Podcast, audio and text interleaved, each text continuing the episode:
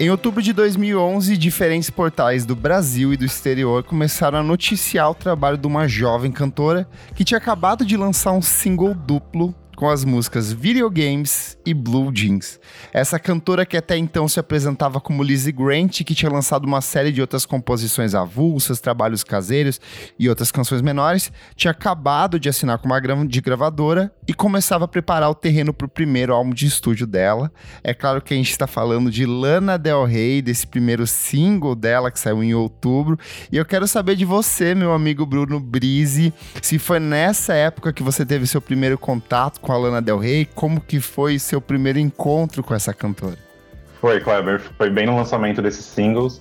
Eu lembro que quando eu escutei videogames pela primeira vez, eu não entendi muito bem. Eu achei que, na verdade, era uma música antiga que as pessoas tinham voltado a escutar e ela meio que tinha sido trazida de volta. Eu lembro que eu não engatei, eu achei meio estranho, achei arrastado. Eu, achei, eu lembro que eu escutei numa rádio, chegou a tocar em rádio na época, e eu até falei, meu, será que isso é uma coisa meio latina? É uma cantora, sabe? É, não parecia algo americana. É. Sim, e aí quando saiu Blue Jeans foi quando me pegou, porque eu senti que era muito mais forte, tinha uma vibe meio perigosa na música, Sim. a voz dela é mais manhosa, a letra da música chama muita atenção, é muito intenso. E aí eu fui procurar quem que era e eu fiquei encantado, foi, foi muito bizarro, assim, foi muito forte. Que bom que você falou que você gostou mais de. Foi mais impactado por Blue Jeans, porque para mim também. É, eu gostei de videogames quando saiu. Só que eu achei Blue Jeans ela tinha uma coisa de uma, uma experimentaçãozinha de fundo. Ali a produção era de um jeito diferente. Então acho que me chamou muito mais atenção. E aí, essa coisa que você falou de parece que era uma coisa antiga, e de fato era um pouco antigo, porque toda essa construção da Lana Del Rey nos primeiros anos e nesse primeiro disco, principalmente, que a gente vai comentar, todo mundo citava muito da relação dela com Elvis Presley e hip hop. Era sempre esses dois pesos ali que ficavam circulando. E eu acho que tinha coisa também da estética dela que era muito característica anos 50 e 60. Ela usando os vestidos meio longos brancos, a coroa de flores na cabeça, que foi uma estética meio Tumblr que todas as meninas da época adotaram. Então esse cruzamento de informações, assim, eu acho que foi o que de cara meio que chamou atenção, principalmente de, de meninas e jovens gays que começaram a ouvir música nessa época, né? Muito. Eu sinto que os temas que ela estava trazendo, eles eram um pouco contraditórios entre si, né? Porque Sim. em algumas músicas você ia escutar é, Born to Die e era uma coisa muito épica, muito, tinha orquestra, e aí quando você escutar Off to the Races era um hip hop, e aí você falou, meu, o que, está acontecendo, né? Quem é essa pessoa?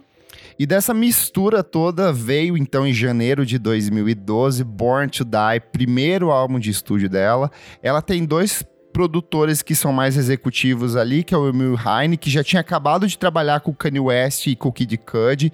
Ele produziu, só para ter uma noção, Runaway, que é uma das melhores composições do Kanye West, e o Justin Parker. Os dois são totalmente iniciantes, eles têm pouquíssimas coisas no currículo deles, no currículo deles até aquele momento. E dessa mistura que vai desse pop rock dos anos 60 e 50, trip hop dos anos 90, hip hop dos anos 90 e 2000, pop dos anos 2000, vem essa coisa toda da Lana Del Rey, desse disco, e eu confesso que a primeira vez que eu ouvi, eu detestei, assim, eu não gostei. Eu, eu tava com a minha cabeça, eu acho que num outro, numa outra instância de música pop naquela época, ou de música alternativa. Eu lembro que, meio que na mesma época, a Grimes lança o Oblivion. E, aí, e, e o Visions, na verdade, que é o primeiro álbum de, o primeiro álbum dela a ser lançado por uma grande gravadora. E eu tava muito mais nessa pegada de um pop mais etéreo, umas experimentações eletrônicas. Em 2010 ele teve Crystal Castles. E eu sentia que Lana Del Rey não era uma coisa que dialogava comigo naquele momento. Eu não gostei do disco quando saiu, não gostei quando eu escrevi.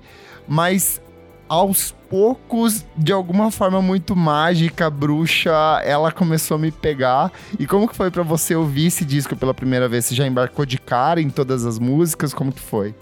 Não, foi bem parecido com você, assim, eu acho que era muito um momento que para mim é, minha vida estava mudando muito. Eu estava entrando na faculdade, estava conhecendo muitas pessoas, estava abrindo minha cabeça para música e eu estava indo para esse lugar um pouquinho ali do pop alternativo. E quando eu escutava os singles dela, não batia. Eu falava, nossa, parece que eu tenho que me esforçar para gostar disso, não tá funcionando. E eu lembro que aos poucos eu fui conhecendo pessoas que cada um gostava de uma música, sabe? Era difícil encontrar alguém que gostava de tudo. Sim. E aí eu lembro que na época eu tinha um iPod, coloquei todo o CD no iPod e fui me forçando, sabe? E com o tempo ele foi engatando. Eu percebi, até hoje eu acho que tem muito isso forte da Lana. É, é, muito difícil você apresentar as músicas dela com alguém. Você precisa muito ouvir sozinho. Sim. E você precisa muito estar prestando atenção no que está acontecendo. Porque se você deixa de fundo e não está concentrado no que está acontecendo, parece tudo muito parecido, parece arrastado. É, e aí vem todas as críticas, né, que até hoje tem do pessoal que não gosta e, Ai, e acha que é música que dá sono. É. Enfim, e, para mim isso nunca, nunca foi essa relação que eu tive, porque eu ficava meio encantado. Eu falava, gente, o que, que tá acontecendo, sabe? Então, acho que foi aos poucos mesmo que foi aparecendo. E, e por ter todos esses elementos que são referências muito ricas, cinematográficas, literárias, é, tem esse ambiente nostálgico, eu acho que é muito fácil tipo, de você criar memórias em cima das músicas. Uhum. Então, eu tenho muitas lembranças de fazer viagens, de pessoas que eu conheci, de momentos da minha vida que eu lembro dessas músicas, sabe? Então ficou uma Sim. coisa muito grudada, assim. Eu acho que o que mais me pegou quando esse disco saiu é que as referências que a Lana Del Rey trazia dentro desse disco, elas eram muito mais importantes para mim do que o próprio disco. Então, Maze Star, essa coisa do, do, Dream Pop dos anos 90, eu achava que era muito copiado, era muito chupado ali. A batida do hip hop, eu falava, putz, mas os outros discos que são a base disso são muito mais interessantes, sabe?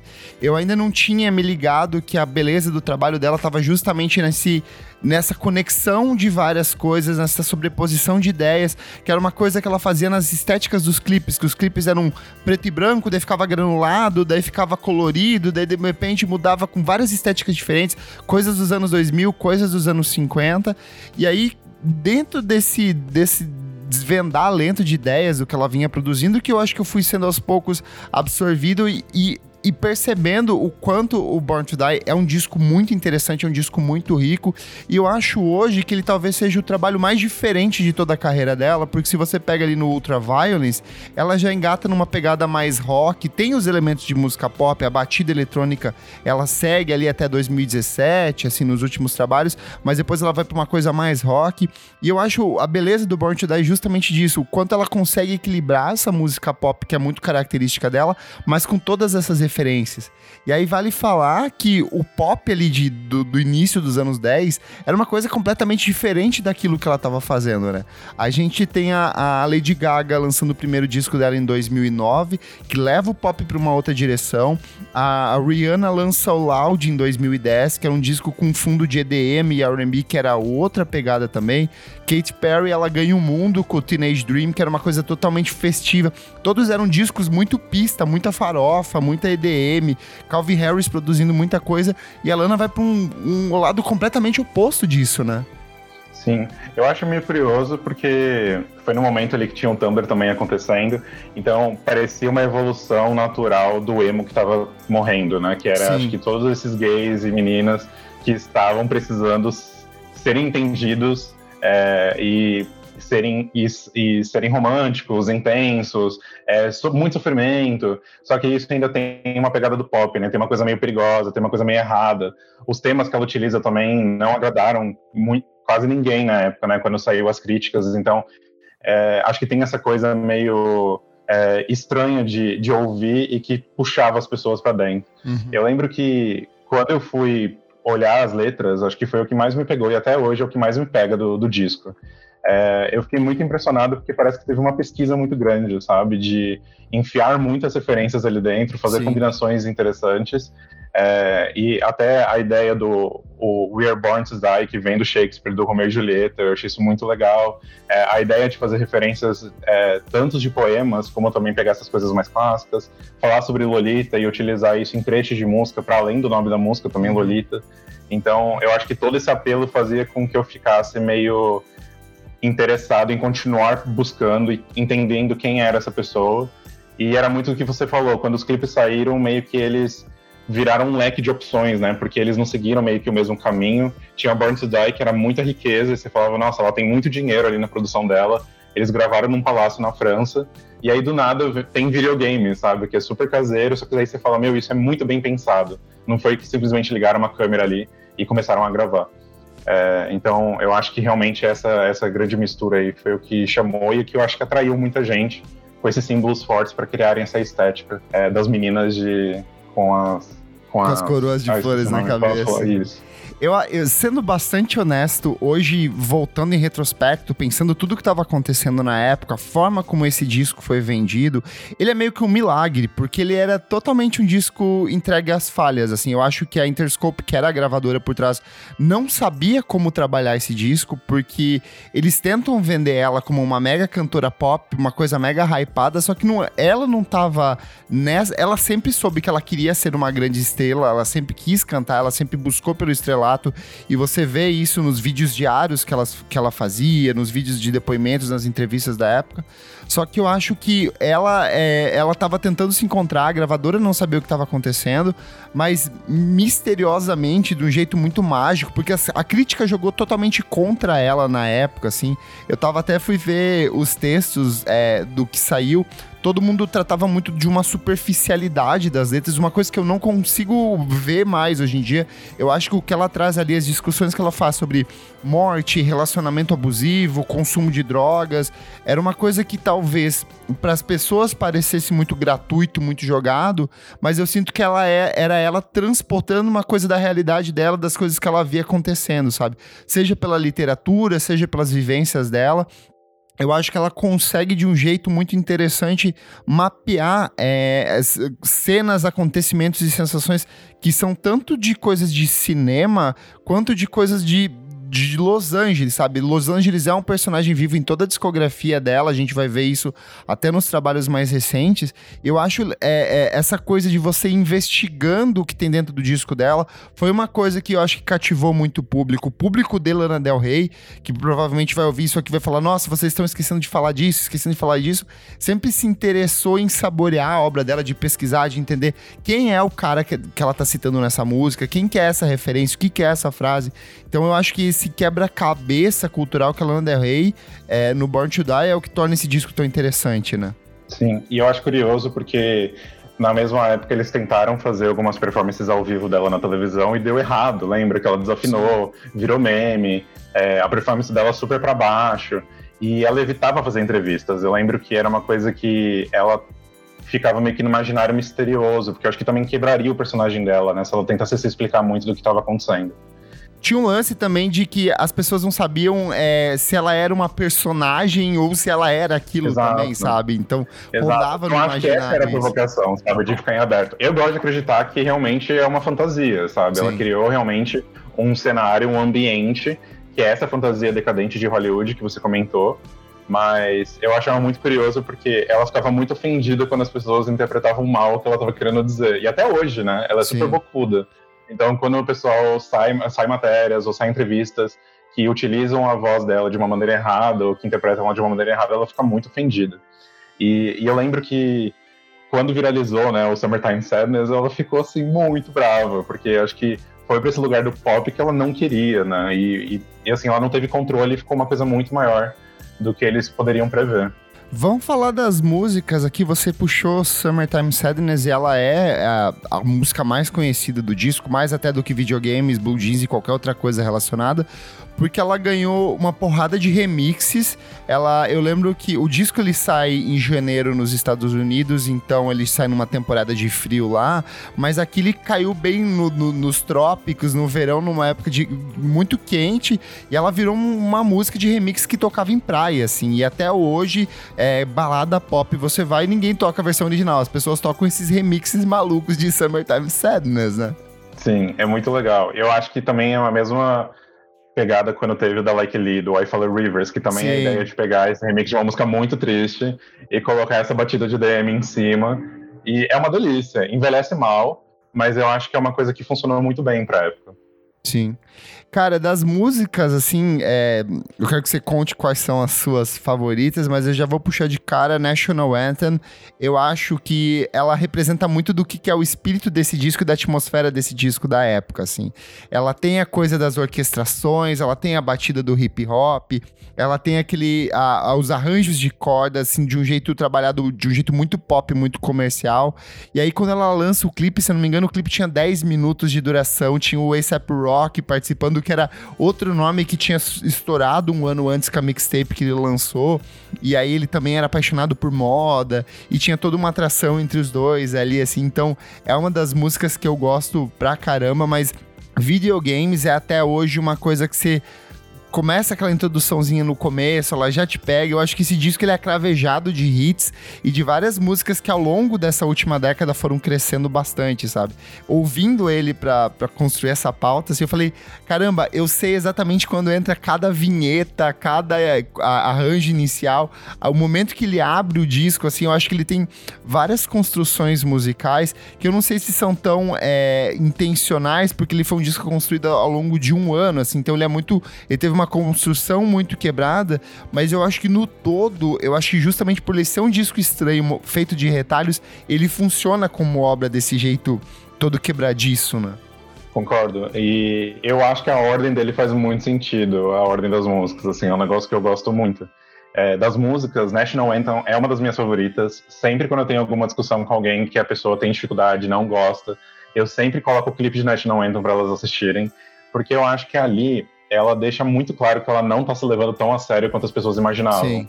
E, e acho que vem esse teor ali de, dela, do deboche, né? Que é um negócio que, quando você está escutando a música, você fica com um pouco de dificuldade de entender se ela realmente é aquilo que ela está falando. Uhum. E eu acho que esse clipe, ela traz esse lugar mais divertido. E a gente encontra isso em outros momentos, né, na carreira dela. Raiva The Beach é uma, uma delas, Sim. que também no clipe é um grande deboche. Então, eu acho que ela deixa isso muito claro, assim, de que se a gente cobrar coisas dela, ela não vai entregar, e ela tá fazendo aquilo por diversão e porque ela acreditar na arte dela. Assim. Então eu, eu admiro muito isso, sabe? De um artista que não se leva tão a sério na, na, proposta que ele tá trazendo, de uma forma mais leve. E das músicas que eu gosto muito do CD, é, eu amo Off to the Races, eu acho que é, é uma perfeita. música que me pegou ela muito, é muito forte. Boa. Essa, a letra dela, eu acho insano. É um negócio que ela faz um rap nessa música e você fala, meu Deus, tipo, isso é muito bom. E eu acho que envelheceu bem também, sabe? Uhum. Quando você vai cantar junto, assim, é muito gostoso. E, assim, os singles eu acho todos fantásticos, mas pro finalzinho, eu gosto muito também de This Is What Make, Makes Us Girls. É, é uma música que eu peguei um carinho por ela, porque uma amiga minha gosta muito. E quando ela me apresentou, ela falou: Meu, aqui também tem uma pegada muito boa, sabe? Que esse lugar é um pouco mais satirizado das coisas e divertido da Lana Del Rey.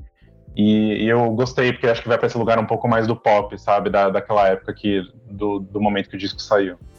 Eu acho que um, um dos aspectos mais legais do, do Born to Die é, a, até mais do que os outros discos, é, do, do, que o próprio Ultraviolence, que ela lança logo depois, é o quanto esse disco ele, ele é muito um disco de estreia, porque ele apresenta todos os elementos que ela vai usar ao longo da carreira dela, sabe? Eu acho isso muito interessante. A sacada de Los Angeles, esses amores viscerais, esses excessos, esse olhar permanente para o passado, esse cenário que você confunde realidade com imaginação, eu acho que tá tudo ali, sabe? Tudo aquilo que a gente gostou dos trabalhos trabalhos mais recentes do Blue Bannisters, do, do Norman fucking Rockwell, tudo que ela, do Lust for Life, tá tudo aqui nesse primeiro disco. Eu sinto que ela pegou disso e ela foi é, desenvolvendo de um jeito muito particular cada um desses term, temas ao longo da discografia, sabe?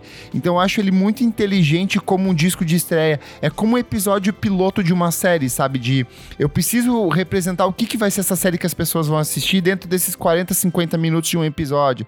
E eu acho que ela faz isso dentro desses 40, 50 minutos do disco. Depois, obviamente, teve as versões expandidas e edições especiais ali. Mas eu acho que essa sacada dela, ela, de ela entender essa é a única oportunidade que eu tenho de lançar o meu trabalho, de convencer as pessoas de que eu sou foda e porque eu acredito no meu trabalho, porque ela vem lá do, do, do primeiro disco dela que sai em 2010, de um jeito totalmente caseiro, que tem um monte de gente que hoje em dia fala, não, eu ouvi a Lana Del Rey desde essa época, conheci ela no Tumblr. Ninguém, não existe isso, não vem com esse papo. Mas o fato dela entender que esse disco era muito importante, que ela tinha que dar tudo dela nele, eu acho que torna muito fascinante, sabe?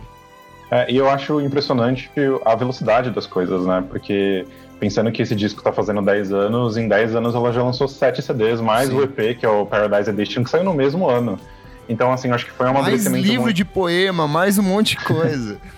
Sim, eu acho que ela consegue ler facilmente o que tá dando certo e o, o caminho que ela tem que seguir E ela vai isso muito confiante e é sempre um acerto. Assim, eu vejo que tem uma progressão muito grande, né, dos CDs. Eu acho que todos eles foram evoluindo. É, Ultra Violence ele tem uns temas muito parecidos ainda com Born to Die, mas quando chega no Honeymoon eu vejo que fica muito mais leve. Eu acho que ela muda bastante o tom dela.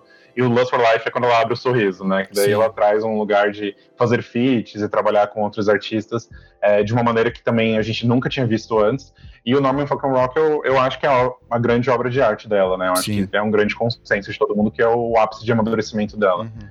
Eu queria falar também outra coisa que eu acho bem significativa desse disco, é o quanto o Born to Die, ele meio que abre passagem para uma geração de novos artistas. Ele é um disco que sai em 2012, então dois anos depois ali do, do início da década, mas logo no ano seguinte a gente chega com a Lorde lançando Royals e se transformando num...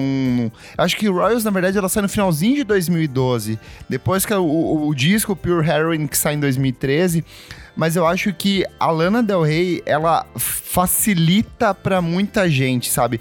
Hoje em dia, eu fico toda vez que eu ouço Billie Eilish, por exemplo, que eu adoro, eu sou fascinado principalmente pelo último disco. Eu acho que é, é, por mais que as pessoas interpretem como música pop, e é um disco de música pop, ele é muito esquizofrênico do, e diferente daquilo que a gente estava habituado com pop dos anos 2000 e 2010, do comecinho. E eu acho que muito disso depende sim da Lana Del Rey ter lançado esse disco, tudo que ela fez depois, da relação que ela construiu com o público e aí, voltando principalmente para o público brasileiro, que eu acho que o público brasileiro deu um, um gás gigantesco para a carreira dela, assim, todas as apresentações são muito interessantes. Eu vi na primeira passagem dela no Planeta Terra, depois eu vi no Lollapalooza, e é sempre muito bom ver os shows dela. Ela tem uma, uma limitação vocal que é muito clara, mas ela consegue criar um domínio, uma relação com o público que é muito interessante, sabe? Então, esse disco, como um ensaio para tudo aquilo que ia ser esse pop alternativo, art pop, o que quer que seja, pelos anos ao longo da última década, eu acho que ele é fundamental, sabe? Concordo. Eu acho que ele também foi muito no período que eu estava me interessando mais por música, né? Porque eu acho que eu estava vindo de um lugar em que eu escutava muito coisas que estava todo mundo escutando e eu não buscava tanto. E quando eu encontrei esse CD, que eu vi que as pessoas estão tendo dificuldade, algumas pessoas gostavam de coisas muito específicas, e eu vi que era um CD que dava para você brincar dentro dele, de pesquisar e, entender o que estava sendo é, é, levantado, é, eu acho que me permitiu, que eu acho que é muito essa cabeça dessas artistas novas, né? Criar esse gênero dentro do pop alternativo, em que você pode ter um conceito, você pode ter é, uma narrativa ali dentro, que ela não precisa ser óbvia, é, e que pode ser divertido, mesmo você utilizando temas difíceis, né? Você ainda ouve o Born to Die com frequência? Como que é essa sua relação com esse disco que está completando 10 aninhos? É, não tanto quanto eu escutava. Acho que uns quatro anos atrás eu ainda escutava muito. Eu acho que hoje em dia ele perdeu um pouco a força para mim, porque eu já escutei muito. Acho que é o CD que eu mais Sim. escutei na minha vida. Quando eu fui abrir meu Watch FM era o que estava no topo. é, mas quando saem os CDs recentes, que você encontra os mesmos elementos, só que melhorados, é, eu não sinto tanta essa vontade de voltar. E quando eu volto, é muito prazeroso, é gostoso, é nostálgico. É uma sensação que, se você tá com seus amigos você coloca para tocar, todo mundo sabe cantar e é muito gostoso de você ouvir junto com os outros.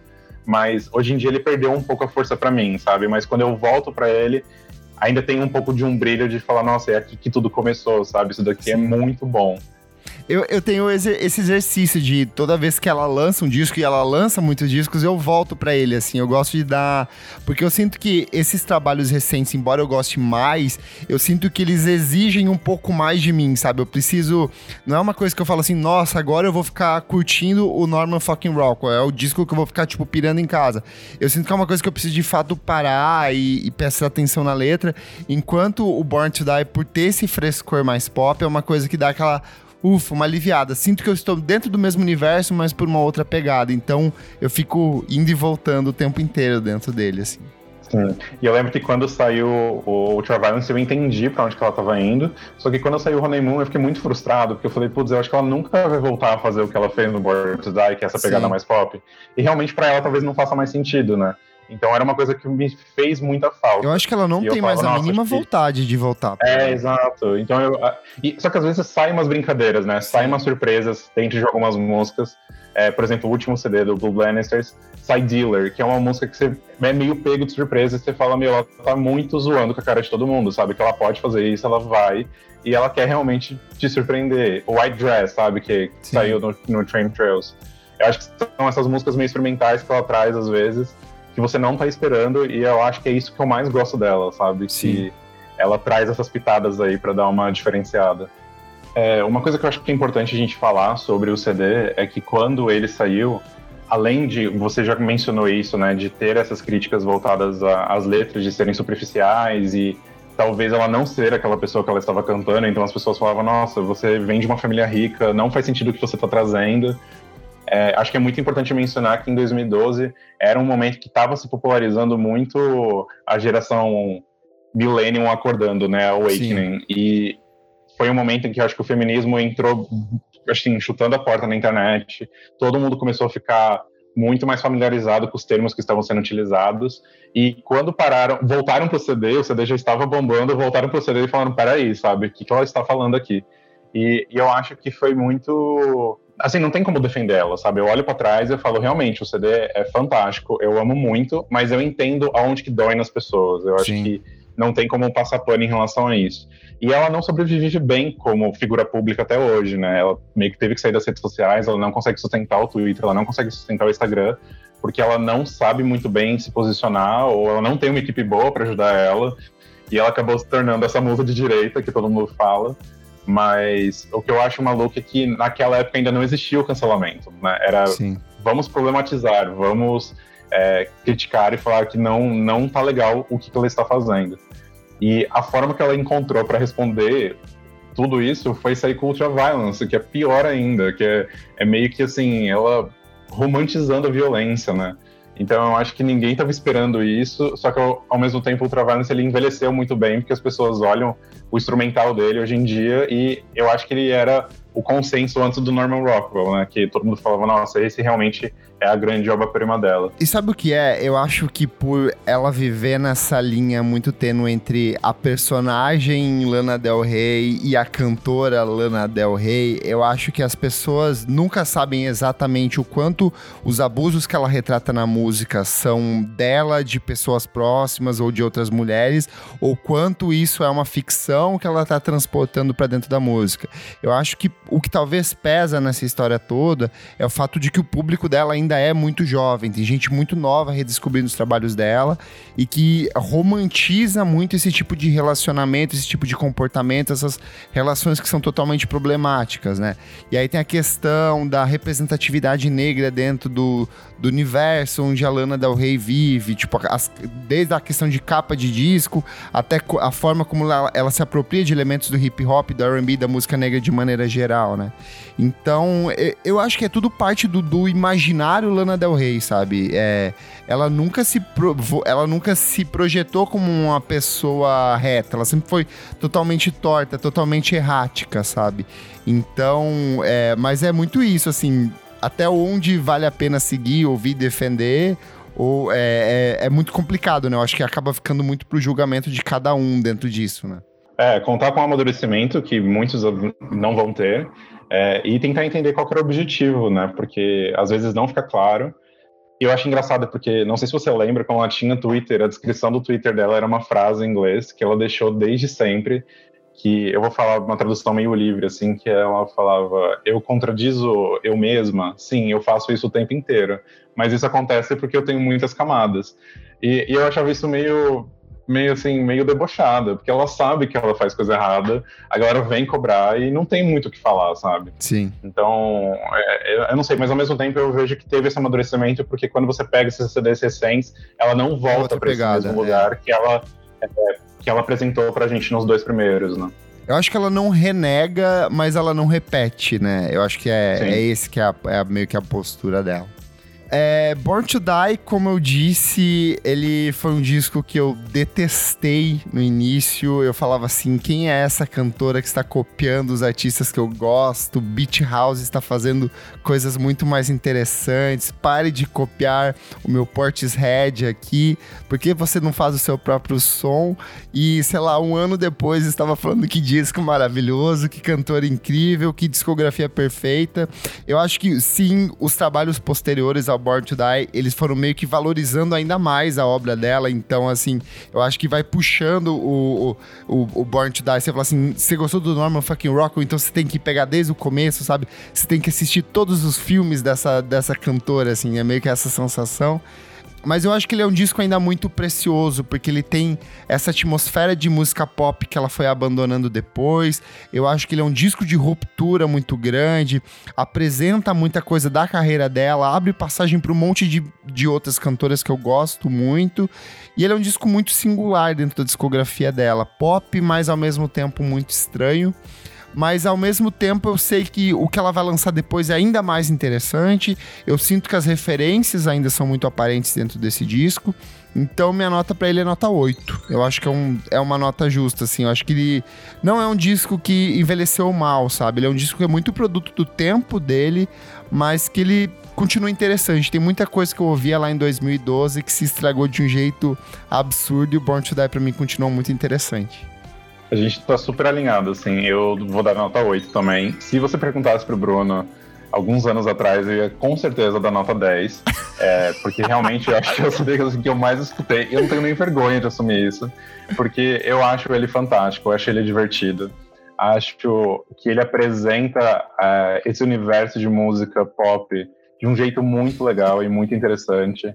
É, tem clipes muito divertidos e até hoje é muito bom de ver os clipes, eles são lindos.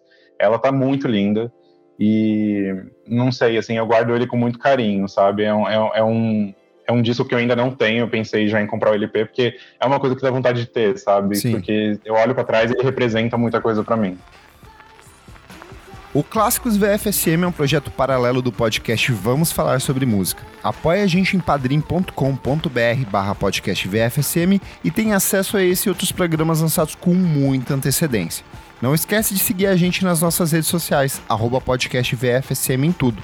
Eu sou arroba Kleberfac no Twitter e no Instagram.